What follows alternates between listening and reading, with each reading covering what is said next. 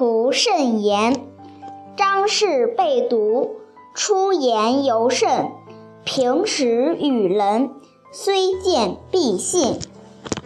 三国时，魏国钟会的母亲张昌仆，在平常时候对人家说话，即使对下等人，也一定是很有信用。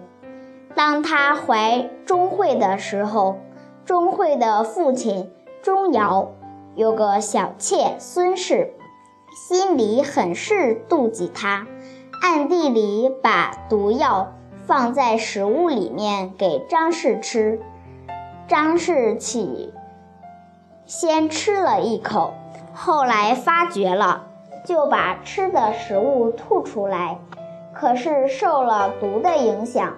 昏迷了好几天，有人劝张氏去告诉丈夫。张氏说：“凡是一户人家，家里的大老婆和小老婆互相谋害，这样做家破国亡都有余。倘若常若我跟丈夫说了，丈夫不肯相信我，那么又有谁？”来替我证明这件事呢？况且孙氏以为我一定会告诉丈夫的，她一定要先发制人，先去告诉丈夫这件事，由她先去发动，恶人先告状，看她如何自圆其说。于是张氏就称着有病，果然孙氏。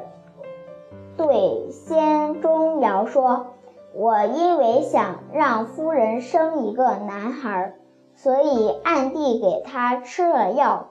现在他反说我给他下了毒。”钟繇听了，心里思量着，把药暗地里放在食物里面，这不合常理，就把仆人叫来询问了一番。那个人就把实情说了出来，于是孙氏被逐了出去。